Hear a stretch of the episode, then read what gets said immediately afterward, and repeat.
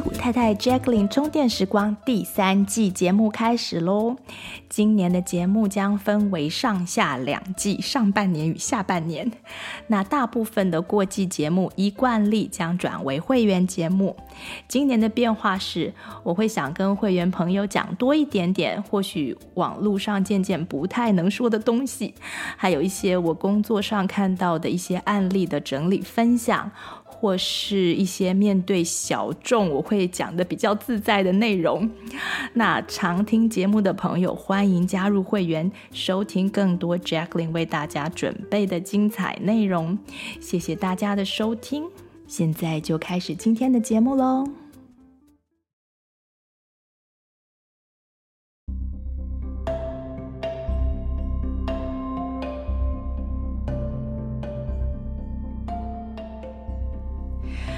Hello，大家好，欢迎收听戏骨太太 Jacqueline 充电时光，我是 Jacqueline。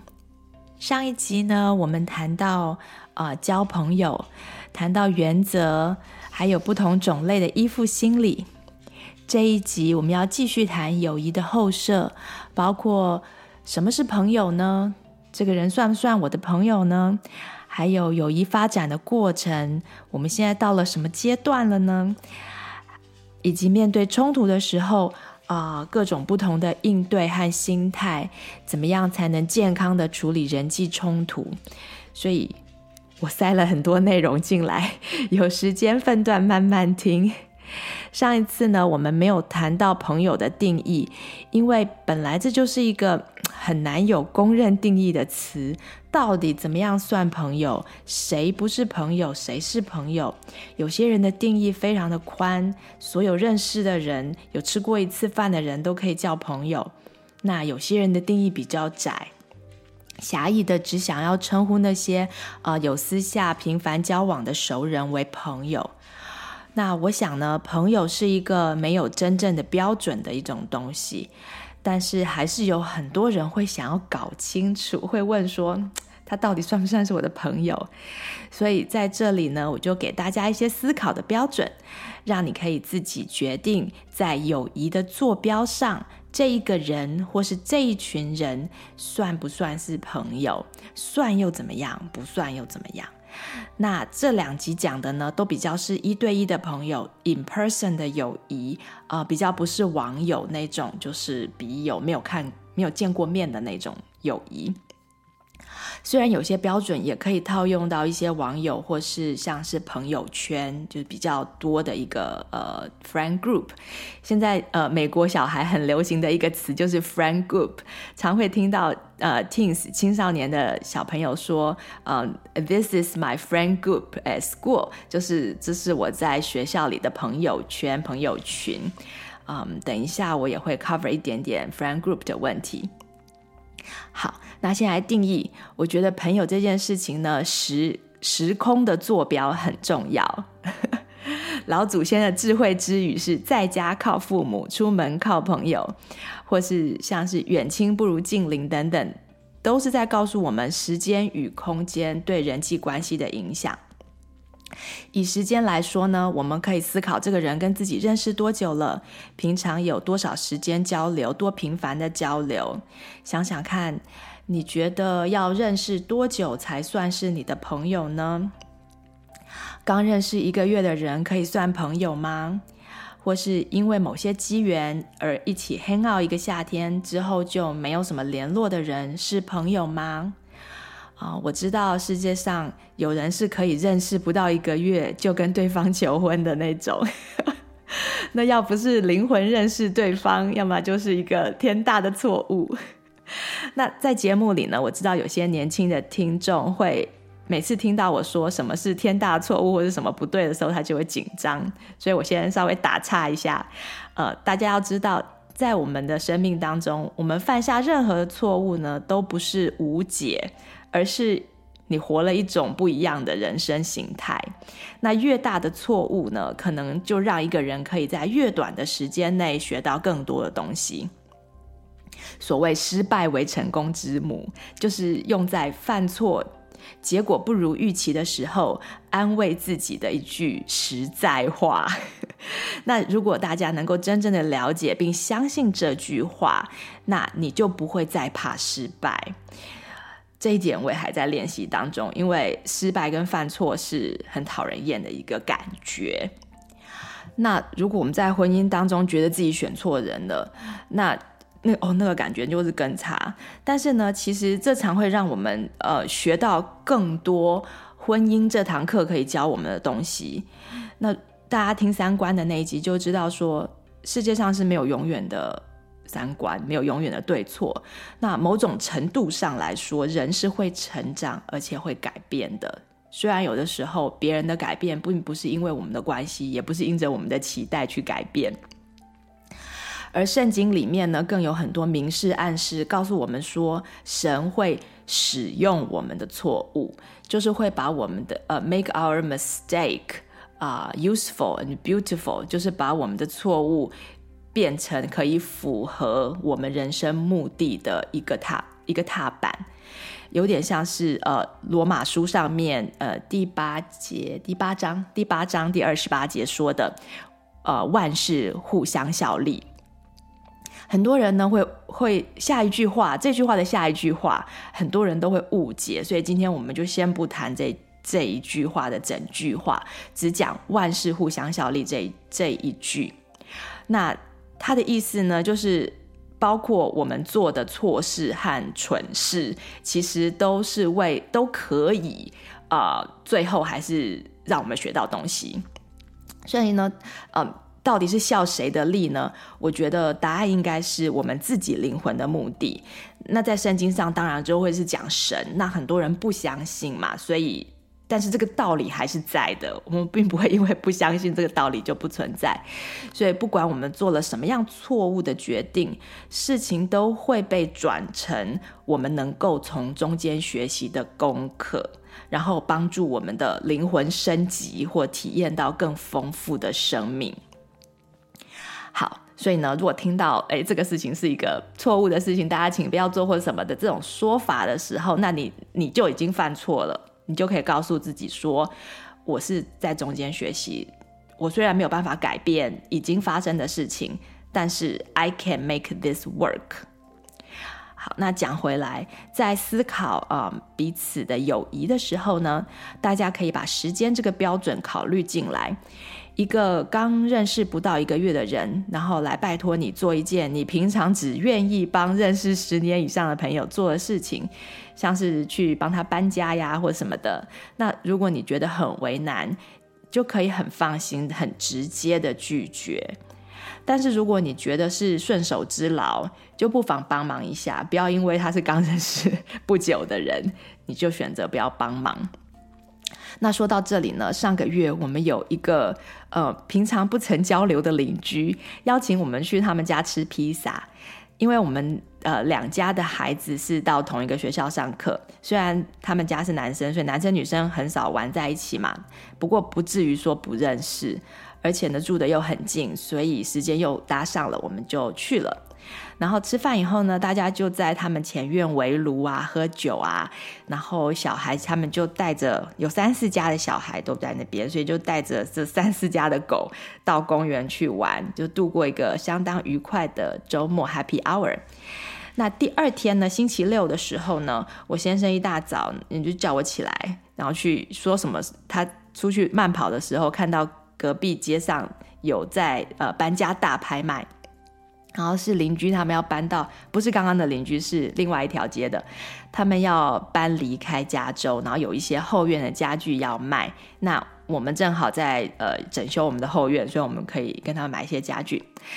那看一看，觉得还不错，我们就买了。买完之后呢，就发现那家虽然只有隔一条街，可是还是挺远的。就是你要真的把它拖回家，其实还是一件不容易的事。我们就在伤脑筋要怎么搬回家，可能要把它呃固定在车的。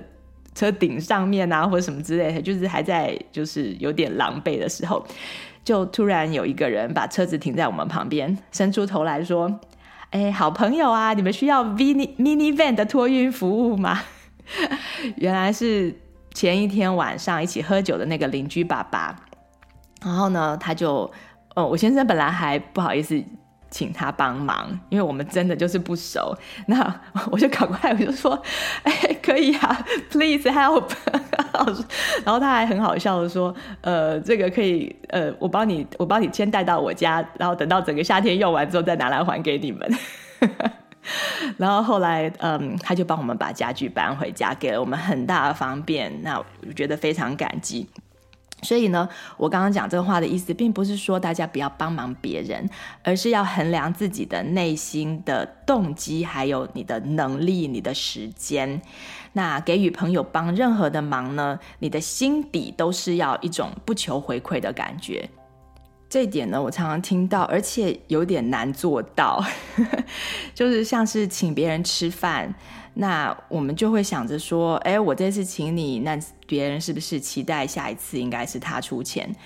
这样子的事情，然后或是帮别人照顾小孩，帮别人照顾狗，然后就想着说，哎，那我下次要请他帮忙。但真的到下次你要去请别人帮忙的时候呢，呃，有些人又还是会觉得，嗯、呃，就是不方便，然后拒绝你，或者是说。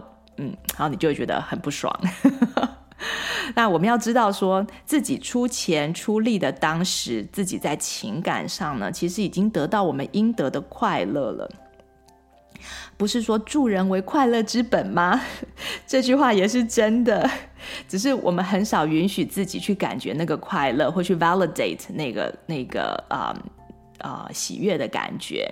那我们在讲快乐密码那一集也有。提到这个 service 的这种快乐，所以如果呢，如果我们可以因为互相帮忙，让彼此的友谊更亲近，那当然是更好。不过大家要记得，那就是锦上添花。那别人对我们的感激啊，或是喜不喜欢啊，并不是我们帮助朋友的一个目的。人与人之间本来就是，人家在那边愿意让你帮助他，你就得到快乐。其实。这就已经赢货两气了。所以，当我们建立这种心理习惯，就是说，只要帮助别人，就能够让自己感受到，哎，我已经有所收获了。那我们的世界呢？我们的生活就会突然变得越来越顺遂。你会发现，连路上不认识的人都会想要帮我们的忙。所以，前提就是我们做事的心态。是无所求回报的，这样子才能够让我们在做每一件事情的时候都充满充呃畅通的能量。好，那这个又讲岔题了，所以再回来，会想多谈这个心态呢，是因为我常常听到 clients 抱怨说，呃，自己的自己对朋友掏心掏肺，可是对方却没有 reciprocate，没有感谢，也没有把自己当成更好的朋友。所以，为了要避免这种好像受伤的心情，甚至避免类似的经验，最彻底的方式就是调整自己的心态，在自己每次要付出的时候，不要把付出当成付出。这样子呢，你就永远都不会变成受害者，就不会成为友情当中的苦主。反正别人拿走就拿走了，我们给的时候就已经开心啦，不是吗？所以就像刚刚讲的，我们想出钱请朋友，然后朋友也愿意让我们请，那这场交流其实就是银货两气，谁不欠谁，谁都不欠谁了。相反的呢，如果自己的时间忙不过来，那或者是说，呃，你上次已经请过他了，你这次真的不想要再呃去跟他吃饭，那也不需要因为朋友曾经特别帮助我们，那我们就觉得好像应该要答应某些要求。啊、会如果这个朋友用一些方式 coerce 我们去做我们原本不想做的事情，那这种朋友呢，其实我们就可以减少跟他们的互动，以时间换取空间，那就让自己得到更多的尊重。那刚刚讲的 coerce 这个英文字呢，C O E R C E，这个英文字是我这几年听到很多的一个很很常听到的一个字。那它的意思就是胁迫他人去做某件事，并不是说强迫哟，并不是 force，而是一种拿一个东西来威胁你，所以基本上还是一种让人没有选择的一个状态。那如果你在一个关系里面，呃，我们当然自己要避免使用这种策略，像是亲子互动的时候，或是夫妻间也是这样子。如果你觉得你有需要用到这种胁迫、要挟、呃 coerce 的这个策略的时候，这种手段的时候，就代表这个关系其实已经出问题了。那大家应该听过说，呃，只要有关系，什么都没关系。但他的意思就是说，如果呃两造的关系很好，那彼此偶尔踩个线，其实都是无所谓的，呃，都会为对方着想，或是把别人对我们有些时候，哎，好像不够 respect、不够尊重的行为，我们就会先把它想成善意。但是如果需要，有些人如果需要他以以以友谊作为要挟。或是以任何形式的呃情绪作为要挟，有形无形的东西，然后要别人去按照自己的意意志去做某些事情，让别人就范，基本上呢，这个这个关系就会慢慢的瓦解。所以刚刚说的有关系就什么都没关系嘛。那当你的这个关关系慢慢瓦解，你们的你们其实就变成一个没有关系的一个状态。那。那所有所有所有的踩线就会变成很痛。那这个关系呢，这两个字也可以扩大到组织和个人之间，像是公司和员工，呃，政府和人民之间。一旦需要老师和学生，一旦需要用上这个 “course” 这个字，彼此就代表已经没有信任，更别提你们会互相喜欢。所以大家可以多注意一下自己和他人的互动，啊、里面有没有这些成分？那要怎么样减少这个东西？那我提供一个方法，就是另一个与 “course” 有点类似的字，叫做 nudge，中文可以翻译成为轻推，轻轻的推一下。所以当我们希望别人做某些事情的时候呢，与其用胁迫的。不如用轻轻的推一下，轻推 nudge 并不是利诱哦，而是一种温柔的说服。那这个我先生最会了，这一种互动的艺术，我以后还会再多提。今天大家就暂时把这个概念放在心中，然后有空就自己琢磨琢磨啊、我是不是在呃用我们的呃关系友谊，在我在我在胁迫对方啊、要照着我的意思。那我是不是能够改成，就是啊，让他知道我的我的 preference，但是我只是轻轻推的，我并没有强迫他。然后回到呃交友的这个时间轴线，那很久以前认识的朋友，平常很少联络，算是朋友吗？那你可以先想想看，我等一下会给大家我的想法。那时间轴线讲完之后，再来就是空间轴线嘛。所谓近水楼台，以空间来说呢，如果两个人、一群人天天见面，啊、为了因为要修同一堂课，或者是因为在同一个公司，嗯，或许不同部门，中午刚好一起吃饭，时间都是一样的，那这样算朋友吗？在时空的坐标想清楚之后呢，再来我们就要想想心理坐标了。我们可以用“亲疏”这两个字来当成一组交友的心理坐标。一个人呢，跟自己亲近还是疏远，这就牵涉到在彼此时空可以交集的时候，我们交往的品质是怎么样的。当你时空有交集，你们的交往就有一个量嘛，对不对？那量很大，并不代表品质就很充足。就像我刚刚说的，天天一起上下学的，坐在隔壁常常聊天的，并不代表两个人就拥有高品质的交流，因为两个人聊天的内容就可能是讨论功课啊，啊、或者是说抱怨老师啊，抱怨老板啊，那对彼此的认识可能很浅薄，那彼此的心其实是很疏远的。所以友谊的品质呢，亲疏要以认识的深度来衡量。那我们怎么样来判断认识的深度呢？其实没有什么捷径，它就一定要靠相处的经验，靠彼此一起经历的事情来累积。那这一点一般来说也跟时间有关系，因为通常是长一点的时间，你就有更多更多事情会发生在你们的互动当中，那你对这个人的经验就会越来越，经验值就会越来越高。啊、呃，当然，另外并不是说你时间相处的多就一定会经验值高，所以时间并不是一定的因一定需要的呃因素。那经验呢，通常是在有事情发生的时候才会出现的，像是两个人常常一起出去吃饭啊，可能都都去固定的地方，都没有什么事情，嗯，但是有一天我们可能呃一起到别的。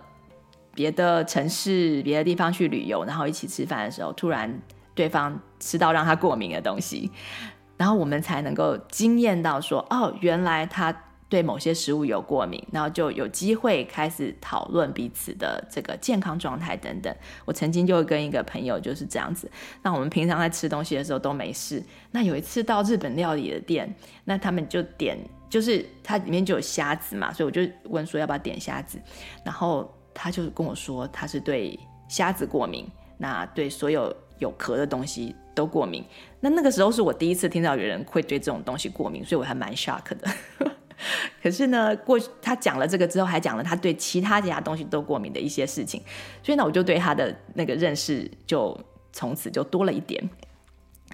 好，那再来呢，我们就要讲到冲突的经验了啊、你和这个朋友。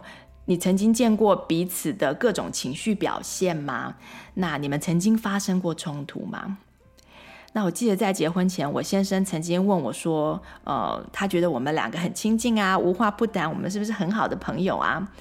那我就跟他说：“嗯，诶，我们还没有吵过架。我觉得，我觉得你根本不认识我。”然后后来呢，随着友谊的发展，我们慢慢有一些机会为某一些事情发生争执，然后我们可以看到彼此冲突中的样子，知道呃彼此被踩线的时候会有哪些反应，然后自己应该要怎么应对等等，这样子我们才越来越呃能够呃信任对方，然后才能够感觉越来越亲近。这点其实有点像是在跟一只马交流，也是这样。我虽然不太会骑马，但是最近在追一部剧，叫做《Heartland》，推荐给大家。它谈的是在加拿大的中部一个呃风景如画的 Alberta 省亚亚伯达省里面一个小农场的故事，小农场里面人的故事。那是一个跨世代的故事，一个很长很长的一部剧，然后剧情是有一一套一套系列小说改编的，目前大概已经演了十几年了，好像二零零七年就出来了。那我们才刚发现这个剧，才刚开始看，所以我才说我们正在追剧。那在看那部片的时候呢，我学到了每一种马都有不同的功能。那有些是拿来做 show jumping 比赛的马，就是我们平常看到那种马术障碍赛的那些马。那有些是 trail horse，就是在弯曲我们在健行的时候常常会看到，就是那种骑马绕山的马。然后呢，有些是 circus 马戏团的特技特技人员可以站在他们背上跑步的那种马。那还有一种呢是蛮有趣的，它叫做 rodeo 牛仔。Rodeo，R-O-D-E-O，牛仔竞技赛的时候呢，呃，骑着马，然后追着快跑的牛只，然后就是甩着那个绳子，有没有？大家看到牛仔的那个样子，然后头绳圈着牛只的那种马，然后或者是说像是 Barrel Racing，就是骑着马快速的在两个木桶中间跑来跑去，然后看谁能够比较快的解呃跑完全程。那当然还有赌博用的赛马等等，好，讲太多了。那有些马呢，我们出生就知道它的长处，可能是因为血统纯粹啊；而有些马呢，就是可能要训练一阵子，然后他喜欢和擅长做的事情才会渐渐展现出来，然后他在不高兴的时候的样子，我们才能够看到，然后知道自己怎么样啊，帮他冷静下来。那我看到人和马建立的感情。很多时候都是在互动当中，呃，从经验里头，因为发生的某些事情，比如说你带他到河边，然后他第一次看到水，然后突然就跟其他的马的反应都不一样，啊、呃，然后才经过这些经验之后呢，才慢慢的建立信任和安全感。那人与人的感情就更复杂了，因为人我们本身可以做的事情当然比马还要更多嘛，所以我们不要要求自己在呃很短的时间之内就就完全去相信信任别人，那也不要要求别人在短时间信任自己，嗯。这是让关系正常发展的一个健康健康的心态。如果你认识了一个新朋友的时候，就是你要知道这一点，back in in the back of your head，你要知道说，啊、我们需要很多的经验，很多的呃嗯认时间来来深化我们的认识。那在交朋友的时候呢，也不要害怕遇到彼此不合的地方，像是。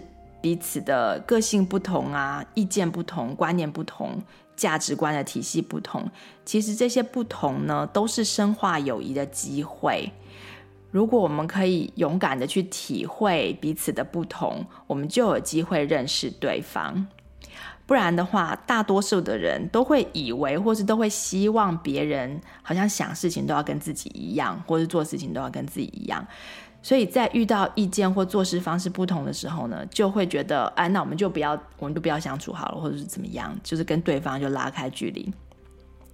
但是我们不知道这些不同其实是可以深化友谊的机会，让我们能够从这些经验当中知道说，哎，我们在一起做什么事情会很开心，然后呃，什么事情我们要避免这样子。所以交朋友跟找对象其实不一样的。社交生活呢，本来就是应该要多彩多姿，不一样呢是一件好事，不一样才能够互相学习啊、互相欣赏还有包容。那以上呢就是判断某个人是不是你的朋友的指标。简单来说呢，这个坐标就是远近亲疏啊，时空的远近，那心理的亲疏。那不管时空上是远是近，心灵上是亲是疏呢，啊、只要你认识这个人，那其实他都可以登上你友谊的坐标。那只要有缘，你就会进入彼此的生活圈的同心圆的一环。我觉得都算朋友。那要注意的是，我们不需要。呃，人为的或刻意的去调整一个人在自己社交圈中的坐标，我们可以让时间、空间、机缘去自然的调整，然后让生命的事件去深化啊、我们彼此的认识，对彼此的认识。那有些人会因为深化了认识呢，就决定要拉近时空的距离。那有些人则相反，越认识就越知道这个人应该要可能在圈圈的某个比较外面的地方。那推到一定的距离以外之后呢，也就不用定义对方是不是朋友了。不知道大家记不记得，嗯，第一个离开太阳系的航海家一号太太空探测器。当他嗯慢慢的离开太阳的吸引力、太阳的影响力的时候呢，我们我记得当时科学家是没有办法，好像是二零一二年还是一三年，那时候科学家没有办法决定那个探测器到底离开了我们太阳系没有。最后他们的决定方式是说，来，我们投票决定。然后所有的科学家就觉得说啊，已经离开了。然后他们就宣布，就是跟那个就就在新闻上面宣布说他们离开，很好玩。所以一个离开你生命中心引力的人，你可以做的事情就是随缘，然后祝福彼此啊，不用再刻意去定义彼此的关系，除非你有一群心理学家、友谊专家帮你投票决定，这样也是可以。那不管你有没有意识到呢，每一个人都有这样子的一个朋友坐标。我们不需要对朋友一视同仁，也不需要公平。这就有点讲到在 friend group 在朋友群里面的时候的心态，也不需要 inclusive，就是做什么事情呢都要吆喝所有的在这个团这个团体里面的每一个人。这又是最近很流行的一个字，所以。好像很多组织都最近都要考虑，对不对？就是好像比如说 hiring 啊，或是做任何组织的 policy 的时候，都要 inclusive，都要照顾到每一个人。这样固然是很好，但是呢，我也会听到有些家长会想要把这个概念套用在小孩或是自己的交友标准上。我觉得这是对这个字的误解。那我稍微讲一下为什么我这样觉得。因为远近亲疏，每个人都有自己的标准，我们真的应该尊重自己心中的那个标准，那也尊重别人把自己摆放的位置。所以，当我们被别人放在外圈的时候，或有的时候没有被 include 到某些群体的活动当中的时候，看起来我们好像就被 excluded，就是好像被排斥了。但实际上呢，我们真的没有被排斥。啊、怎么说呢？因为唯一可以排斥我们的，只有我们自己。我们永远是自己生活中心的太阳，所以没有所谓被排斥这种事情。那让我多解释一下，你想想看哦，exclusive，刚刚讲的是 excluded 嘛，对不对？就是我们被排斥。那它的形容词是 exclusive，这个字呢，除了有排斥的意思之外，还有所谓独家的意思，独家报道的独家。所以，当你被排在某些团体之排团体活动之外的时候，有可能就代表你在某些其他的地方得到了独家的位置。这不是阿 Q 哦，这个阿 Q 的想法，而是我从小到大一个学到的一个很重要的交友的领悟。呃，我是一个比较喜欢跟朋友一对一相处的人。虽然我在团体当中也可以得到很多的快乐，享受那种团体高能量的这种这种啊、气氛，但是我并不是一个特别喜欢跟一群人常常聚会的人。所以从小呢，在每个阶段呢，学校里面不是都会有小圈圈吗？那我就常常没有办法，或者说不是很喜欢打进那种固定成员的那个名单当中，因为很多团体活动呢，嗯。只要是成为固定成员，你就变都就好像都一定要参加这样子。那很多团体活动我都没有兴趣，所以呢，我就学会了，嗯，不要强迫自己去参加没有兴趣的，或是对自己来说意义没有很大的一些团体活动。但是我并不会因此就没有朋友，因为大多数，嗯，这些小圈圈的固定成员，就是或是说很需要团体社交的人。他们也都会需要呃一对一的社交，就像是有一个写那个青青少年交友相关主题的一个作者，Dr. Lisa Damour，他说：“你想象你在一个四个人以上的团体，就说这个团体里面有超过四个人，你是不是不可能对每一个成员的喜爱都是一样的，都是平等一致的？”对不对？你一定有感觉比较合拍、比较欣赏和比较无所谓的人。那我就慢慢发现，说我虽然不属于任何团体，但好像在许多团体之中，我都有一两个谈得来的朋友。然后这就会让我有不时就有机会去被邀请去跟这个团体活动啊，或者那个团体活动。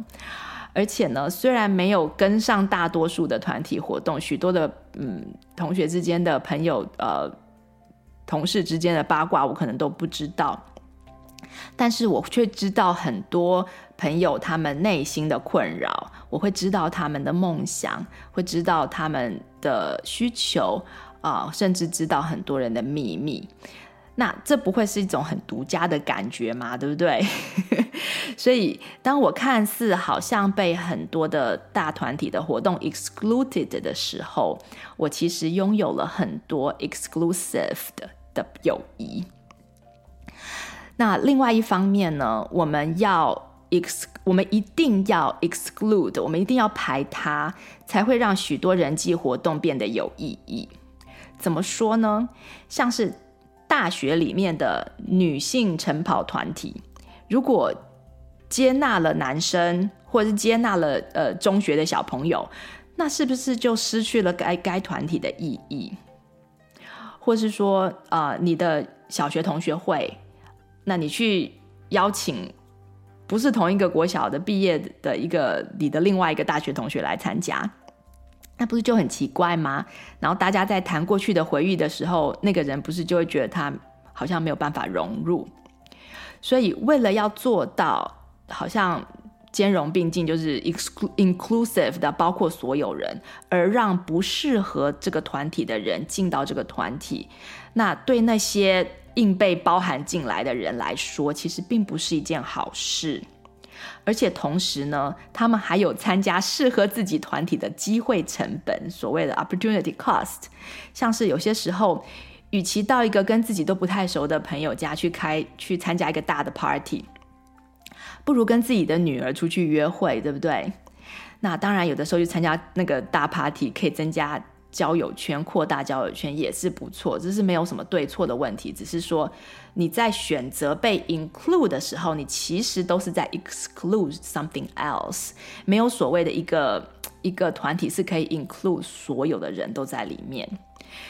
所以重点是呢，我们要让自己的社交活动保持弹性。不要被一个字或是一个观念就卡住了，好像我们非得要怎样才是有正义感的，才是对的。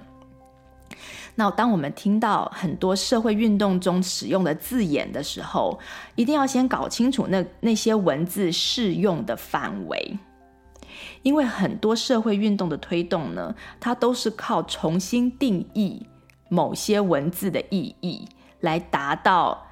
呃，这个社会正义的目的，所以我们不要因此就迷失了，而忘记了这个文字它其实真正的意思是什么。那另外一点就是，我们每一个人的社交时间其实就这么多，所以我会建议大家不要跟着别人的标准去活，而是要检视自己的社交需求，诚实的面对说，诶，什么样的友谊可以让自己充电？让自己快乐，那勇敢的去追求让自己更轻松愉快的友谊。因此，到底算不算是彼此的朋友？我们到底是哪一种程度的朋友？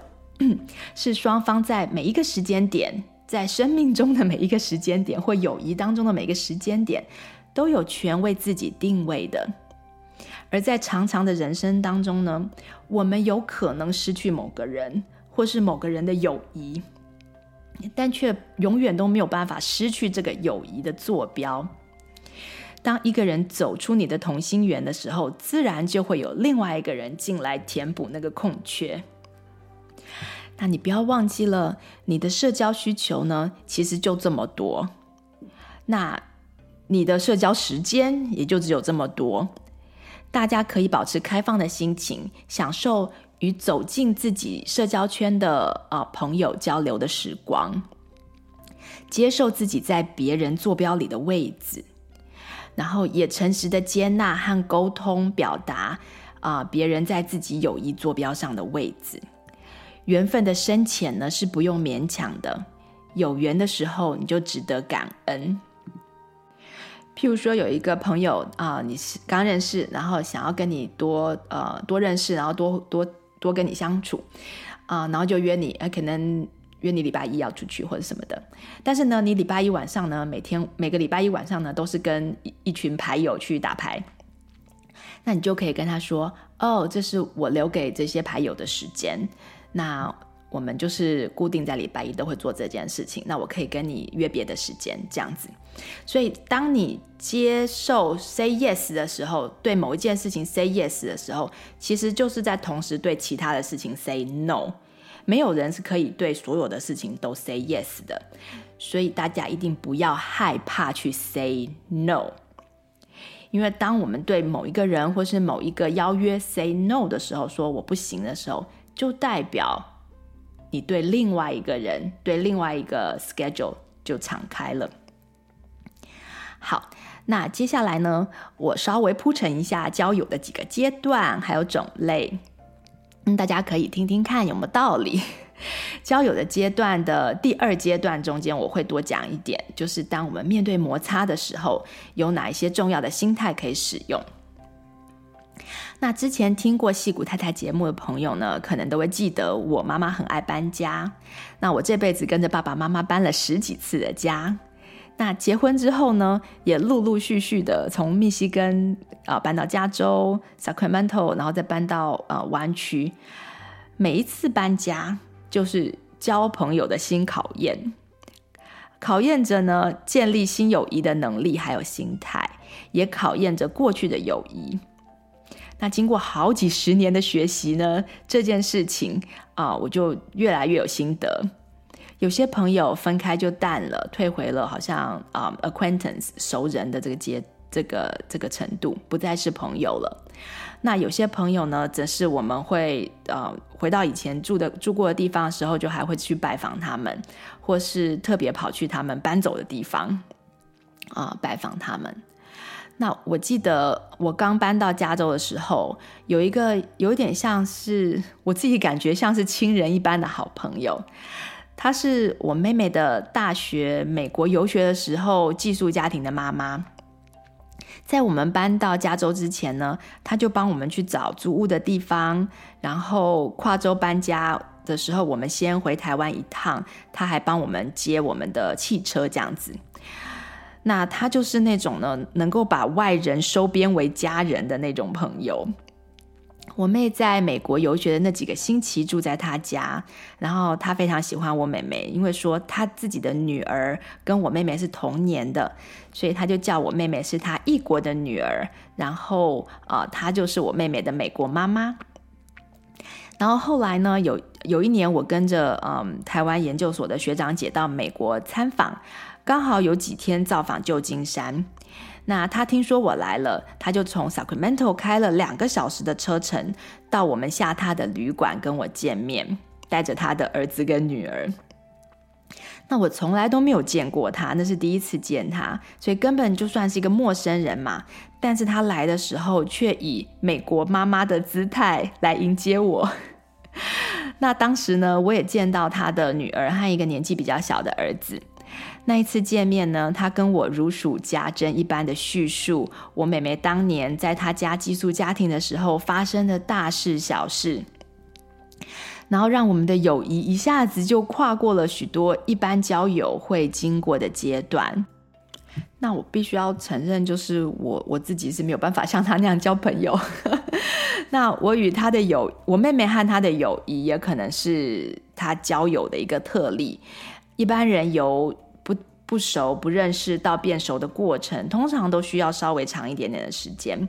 那有些人认识了几十年都还不能算熟。有些时候呢，呃，认识新朋友的时候，会有点像是在谈恋爱。那刚开始的时候会有一段蜜月期，就好像是发现了好吃的餐厅，刚开始就是会呃每个礼拜都想去吃一次这样子。但是，一旦一段时间之后呢，大多数的人就会回归到一个比彼此比较舒服的互动频率。那有些人呢，则是可能巧遇很多次之后，慢慢发现彼此兴趣很类似啊，或者作息很雷同，慢慢增加见面的频率，增加对彼此的认识。那不管你刚开始的时候是怎么样的，友谊的第一阶段都是新鲜的认识期，通常都是非常美好的。彼此都会比较互相尊重啊，没有太多的期待，然后也没有很多的包袱，就比较少有得失心，所以这是一个很美好的阶段。那我们大部分的友谊呢，可能都是停在这个阶段就已经很好了，不用再继续，不用再刻意拉近。也不用更深刻的去发展，那你可能也有很多类似像这样的朋友，那我们就可以好好珍惜这些朋友，因为每一个朋友呢，都可能会变成你一辈子的朋友啊，会变成你的心腹，或是呃，变成在彼此生命阶段转变的时候呢，突然变得更重要。除非，除非你像我一样很常搬家，那刚搬到一个新的地方的时候呢，我们其实都需要。建立一些社交资资源，嗯，可能可能需要稍微积极一点的去建立社交圈，像是需要有人在你可能突然加班的时候啊，帮你去接送小孩啊，或是像我有一次被叫去做 jury duty，就是被法庭请去参加陪审团的甄选，那他那个时间都是就法院的时间，有整天的时间，一直到下午四五点。所以我就跟法官说，我的两个小孩还小，嗯，放学需要我去接送。那法官就说，我给你一个星期的时间，你去找找你附近邻居朋友，看看能不能每天都找到帮你接送的人。那如果不可以的话，如果没办法的话呢，我就会准许你延一年的 jury duty 到明年再来。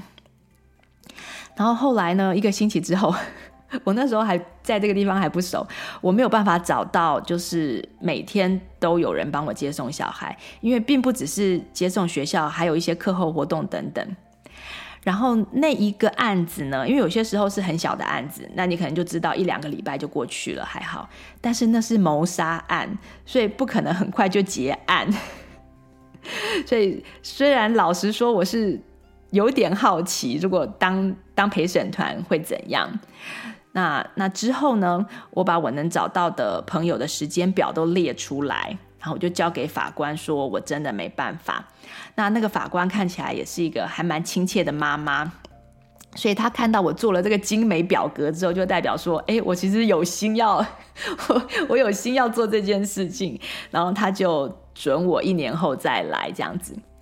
那很 lucky 的，一年后就就是。怎么讲很 lucky 呢？就反正一年之后就是二零二零年，那那个时候就有很多很多的法庭的案子都停掉，所以我虽然收到的那个 jury duty 的这个信件，但是我被分到的那个组还是最后就是没有被叫去，所以还蛮幸运的。总之呢，如果你刚搬到一个新的地方呢，你的确需要花一点时间重新建立社交圈。那这个时候呢，你就不能完全的随缘，可能要稍微积极一点。但同样的，不要有得失心。像是你可以多安排跟邻居啊，或者小孩的同学的家庭啊聚会啊，或是 play day 啊，或是参加教会的一些社区团体的活动等等。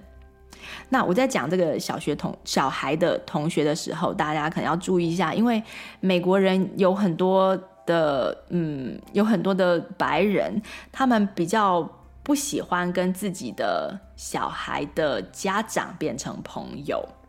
那他们的理由是，就是，嗯，如果我现在我家小孩跟你家小孩很好，然后我们两家两家很好，但万一他们闹翻了，那我们不是就会变得有点尴尬？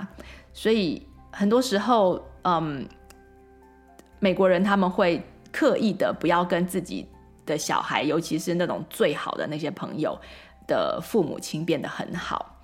但是这个这个 unspoken rule，就是这种人与人之间的默契呢，在其他的种族之内，就是都会不太一样。所以有些时候，呃。你如果没有这样子的弱，你就可以开放你的心去跟呃你你你小孩的同学的家庭去去 hang out 这样子，然后去去交朋友。但如果别人呃他可能有这个弱，你有感觉到的话，我们也就尊重别人的这个界限。那你你是新来的，所以这个时候你可能就会比较需要频繁的邀请别人到自己家里来。啊，做客，那不要太被动，不然你可能就会慢慢的感觉到被孤立。这不是社区或他人刻意孤立你，而是呢，我们被自己的得失心、被自己的呃被动呃给孤立了。所以呢，在我刚搬到 Sacramento 不久的时候呢，我就去参加了一个妈妈的团体，叫做 Mother of Preschoolers。那他们都是在教会聚会。那那个时候呢，有一个很漂亮的南美洲妈妈呢，她就来跟我搭讪。她也是新移民。那我永远记得她的 pick up line，她说：“Something tells me that I have to go talk to this girl。”她说有一个感觉告诉我说，我一定得要来这个跟这个女孩说说话。那我觉得就太可爱了。那她其实也是，她有跟我讲说，她其实也是新移民，所以她。嗯，会比较积极的去交朋友，然后那个时候我们交换了联络方式嘛，后来就成为很好的朋友。那嗯，但是他虽然很积极的交很多朋友，但是他有跟我讲说，其实都还是要看缘分。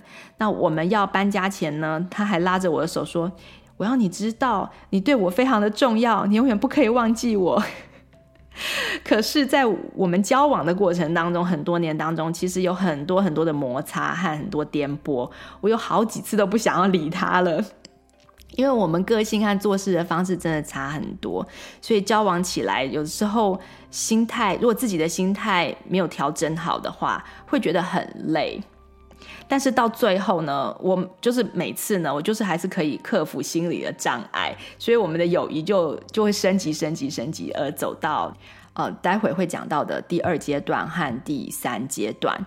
那我我在这个这段友谊当中呢，就学到很多很多东西。啊、整个学习的过程令我终身难忘，所以我们偶尔回去以前的城镇的时候，都还是会约他们家出来吃饭啊，去酒庄喝酒啊。虽然平常已经都没有再联络了，但是，嗯，他真的有过不去的事情的时候，都还是会打电话给我。那再来，我们就讲到了刚刚所说的第二阶段。第二阶段呢，就是呃，朋友之间的磨合期。其实夫妻也有这个。也有这个阶段，就是从蜜月期，然后就是在有磨合期。那嗯，开始想要进一步的拉近彼此距离的时候，可能两家人或者说两个朋友，呃，本来都是一起吃饭的朋友，现在要尝试一起去爬山哦，可能尝试一起去呃一起去旅游。那这个时候呢，彼此的个性啊、兴趣啊、偏好啊，就会慢慢的浮现。那大家要记得的是，上次讲的这个“真”这个字，就是不要委屈自己或牺牲自己的愿望。一起出去玩呢，一家人想要去看瀑布，一家人想要去逛老街，到底是一起玩重要呢，还是玩得开心重要？对不对？所以就是要去衡量，其实都重要。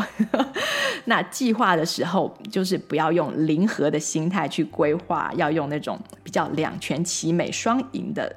这个心态去规划，可能某些事情一起玩啊，那某些事情分开玩啊，然后在一起合起来的晚上再一起去吃个饭啊，等等，方法有非常多。那只要大家的需求呢都有被表达出来，然后都有被照顾到，就不会就会减少一些委屈和埋怨，那友谊就就就越来越磨越合。那有些时候呢，我们会遇到绝对不能妥协的事情，妥协了之后会让我们、呃、很不快乐。那这个时候就越早沟通，对于谋合其中的友谊就越有帮助。那这个阶段也是冲突会出现的阶段嘛，所以当朋友呃让我们不开心的时候呢，我们就我就套一句交友大师 Dr. Marisa Frankel 的一个话，他说。Opening up instead of breaking up。啊，如果大家喜欢有交朋友相关的主题，我以后会聊一些他的东西。有很多的交友相关的书籍都会引用他的他的书里面的话。那他的原则呢，就是鼓励大家尽量把事情啊谈开，不要害怕冲突，不要害怕改变，也不要害怕失去。更不要动不动就放弃。那他会鼓励大家勇敢地度过磨合期，关系就比较容易豁然开朗。就像刚刚讲的那个 Dr. Lisa 他说的，他在他最新的一本书里面说的，要搞清楚彼此的关系，呃，中间的问题，只是不舒服呢，uncomfortable 呢，还是 unmanageable，还是让你无法忍受。所以很多时候，我们要学习接受朋友的某些做事方式或对待我们的方式。那 Dr. Lisa Damour 他也曾经提过不健康的冲突反应与健康的冲突反应。那我现在就在这边跟大家分享一下，面对冲突的时候呢，不健康的心态有三种。一种呢，是你完全不考虑对方的感受和立场，然后就。直接选择自己想要做的事情，那选择会伤害对方的行为。他就讲这个像 bulldozer，像推土机一样的，呃，把自己的偏好和解决方案强加在关系上。像是每次出去都一定要是我来决定吃什么做什么，那我如果问你们的意见，问别人的意见都只是客套，最后都还是由我决定。或者说遇到别人不同意自己的意见的时候呢，就用各种方式强迫别人就范，就是我刚刚讲的那 coerce 这个字。那这一种策略呢，是有冲突都是别人的问题，那把自己的偏好强加在别人身上呢，都是为了别人好。啊，这就是第一种很不健康的，呃，面对冲突的反反应。那第二种呢，就是相反的，就是我们完全忍让对方，基本上就是把自己当成美国人口里会说的 doormat，就是我们走通常进门进大门的时候铺在地上的那个垫子，让别人踩在你的头上，帮你决定你要做什么，要接受什么。那这类人通常就是非常的害怕冲突，所以他会说服自己说：“啊，我是在顾全大局。”但是关系里面，他常常是苦水连连的那一方，所以也是不健康的面对冲突的心态。这是第二种，是 doormat。然后第三种呢，是带刺的 doormat，就是说你虽然是铺在地上的一块垫子，但是你上面是有刺的，就你可以踩我啊，你可以踩我啊，可是你也不会舒服。呃，这种人呢，他是会用 passive aggressive，也就是被动攻击的方式去解决问题。他不会直接直接沟通，然后他会向对方就是情绪勒索，然后呢，会把自己想成或是说成是受害者来指控对方，然后甚至有些人私底下还会散布不利对方的谣言等等。像是遇到别人不帮自己的忙啊，或是不答应自己的一些要求的时候，呃，我就不回你电话，然后或是我甚至更严重的，我去我去要求我去邀请你的朋友到 到到我家来，然后故意排挤你这样子。那其实我就有被这样对待过，因为有些时候呢，我就是会。Say no 嘛，对不对？那有时候别人就会记恨在心，所以人际冲突中呢，当我们刚开始学习化解的时候，多少都会用一点上述这三种不健康的策略和心态。那健康的人呢，就会发现说，哎，这些这些方式没有办法达到我们想要的效果。那在慢慢的自我成长。学习比较健康的方法。那以上的这三种方式呢，都不会让你们的友谊顺利的度过磨合期。连很多夫妻在呃在这三种有毒的冲突解决模式里，都会变得渐渐疏离，这关系就会渐渐瓦解，甚至会离婚。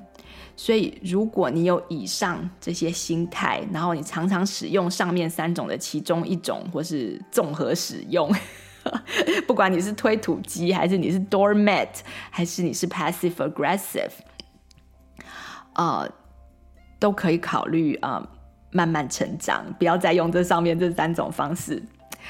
然后呢，要怎么办呢？我们要选择健康的方式。那我现在提供大家三种健康的人际冲突啊、处理模式。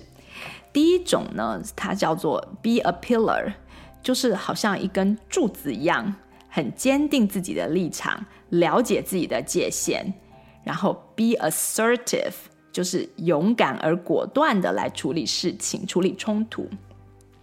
让对方知道自己的界限还有底线，知道自己的需求。那这种方式呢，是需要比较深度的自我认识、自我觉察和反思。因为很多人其实不太知道自己需要什么，也不太知道自己的底线或是界限在哪里。所以这个 be a pillar，嗯，说起来好像很简单，但是事实上并没有那么容易。有很多时候，我们要经过一件一件的事情之后，我们才越来越知道说，诶，我的立场是什么，我的偏好是什么，呃，什么才能够让我快乐？那第二种呢，是健第二种健康的方式呢，是打情绪的和气道，也就是所谓的 emotional 啊、，ikido。这种方式呢，嗯、呃，就是对于可能。对方是比较 bulldozer 或者极具攻击性的人，或是在你自己没有办法把自己的想法讲清楚的时候，或是根本还不太清楚自己到底喜欢什么，只觉得不舒服的时候，那你就先采取不回应、不开战的方式，借力使力，让事情自己过去。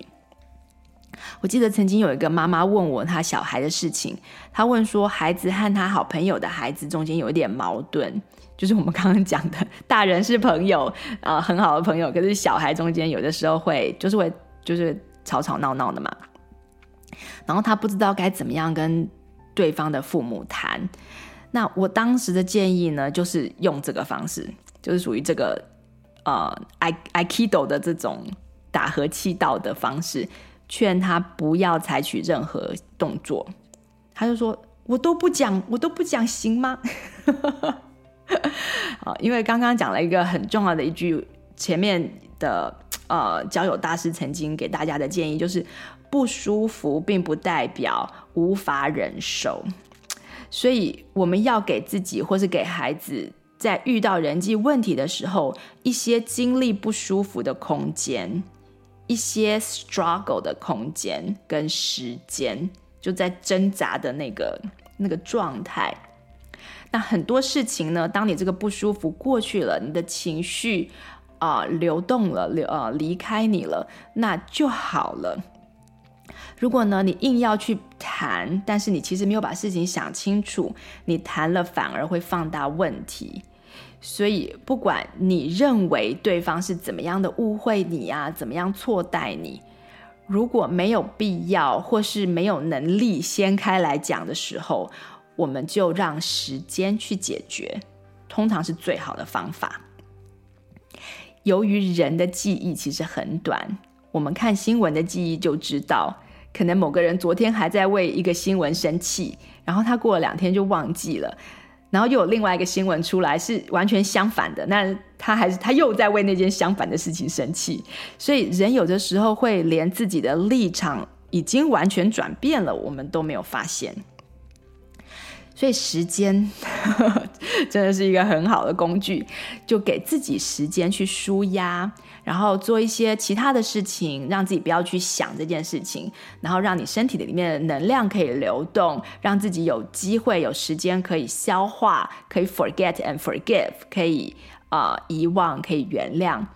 嗯就像我们讲愤怒那一集里面有提到的这个误区嘛，我们就可以远离这个越想越生气的思考模式。然后呢，有一天当你完全不在意的时候呢，任何事情不管发展到哪里，其实也就对你没有影响力了。所以不管对方到底过去了没，其实不是很重要。我们我们只能 manage 自己嘛，嗯。所以这第二种方式呢，就是教我们怎么 manage 自己。那第三种健康的方式呢，是如果你里面是 OK 的，就是你没有很多的负面的情绪，在面对这个冲突的时候，那你就可以问自己啊，在现在我遇到的这个状况之下，最 friendly、最友善、最不伤人的回应方式是什么？如果这个人呢，不是我多年的老友，而他只是一个陌生人，那我会怎么处理？我会给他什么样子的友善跟尊重？有些人不是说有 friendly stranger 嘛，就是有时候我们对陌生人会比对家人还要客气，还要友善，对不对？那我们在这种目前遇到的这个冲突里面，我怎么样能够最呃大气的来回应？那方法可能有很多，可能就是给对方时间空间，也可能是以书信的方式写出来，整理自己的思绪，然后呢，把那封信收起来，不要寄出去。那也有可能是呃，试图理解对方，然后给对方解释的机会。那也可能是嗯，就选择原谅，在你自己这边。那因为有的时候我们在一条路上被蛇咬呢，其实最好的方式就是，嗯，下一次不要走那条路就好了。嗯，我们并不需要去把这个蛇找出来骂一顿。那当然啦，这些健康的回应方式都是修行，都是不容易。我们就是发生问题的时候，马上去用这些方式回应的。所以这些说起来简单。真正遇到事情的时候才是考验。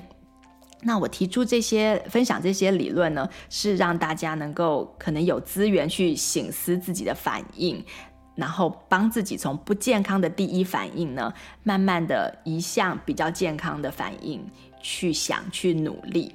那 For example，如果你现在在一个冲突里面，那你其实已经有了第一个的反应出来了。你的第一个反应可能是 passive aggressive，就是那种长刺的 doormat。哦，那你已经这样子跟大家对方冷战了，呃，好几天了。那现在你可以慢慢的 shift 你的 strategy，你的策略往另外三种健康的方式去思考。那看可不可以把自己从这个可怜的 doormat 呢，呃，transform 转变或是改造成呃另外一个不一样的反应，比较健康的反应。好，那。嗯，当朋友跟我们反映或抱怨一些事情，出现冲突的时候呢，大家就知道我们的关系是走到了磨合期。那在这段时间处理得好，就可以让关系升级。那大家可以把这些冲突看成是友谊深化或是升级的机会，好好的把握重视。And again，不要忘记真诚的处理啊，并对结果放掉得失心。最后。他在你的友谊坐标上是要往内圈移动还是往外圈移动，是缘分。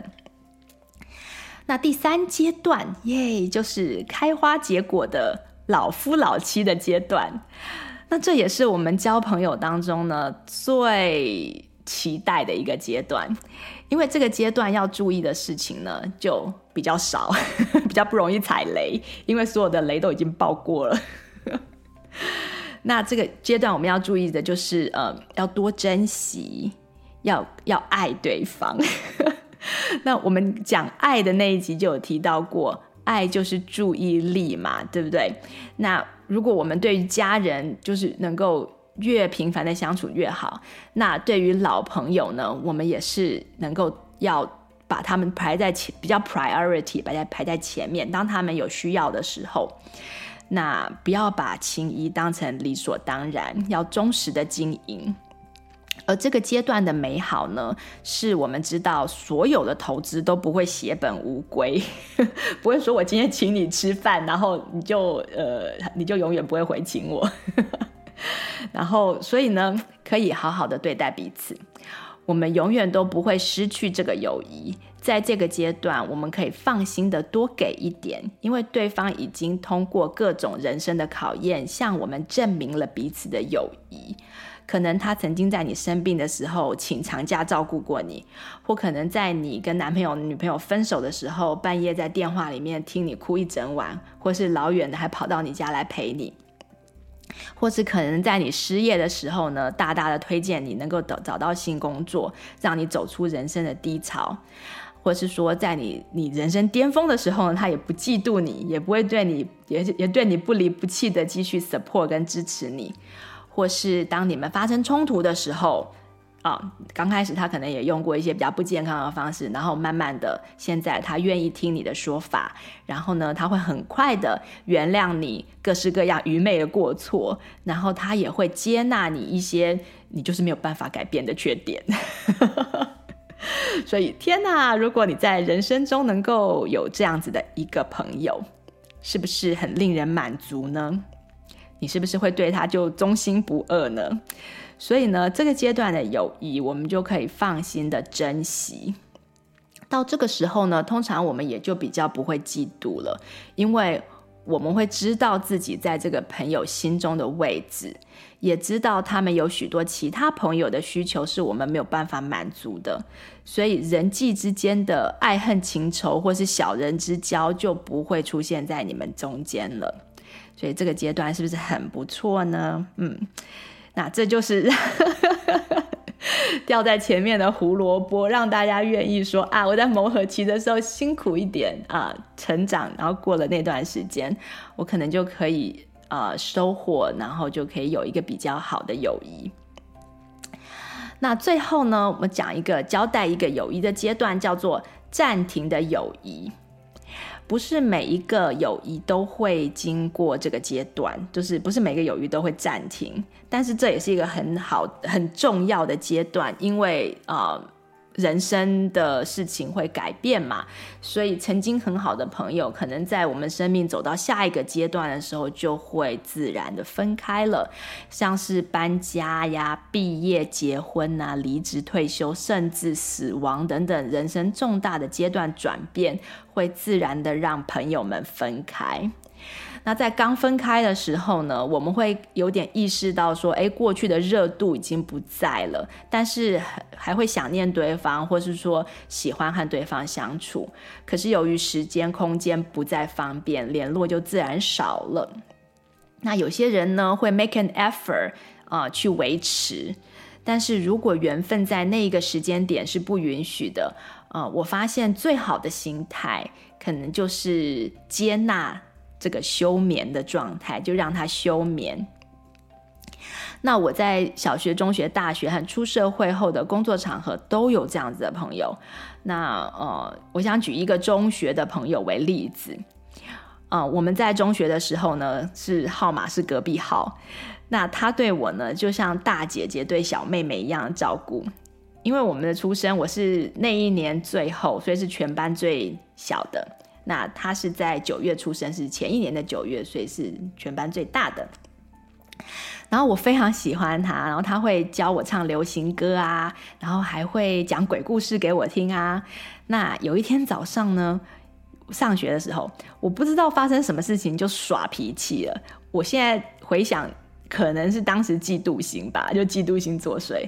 那后来他也生气了，然后后来嗯，我记得到电脑课的时候就没有多久啦，就是早上有点冲突，然后到电脑课的时候他就原谅我了。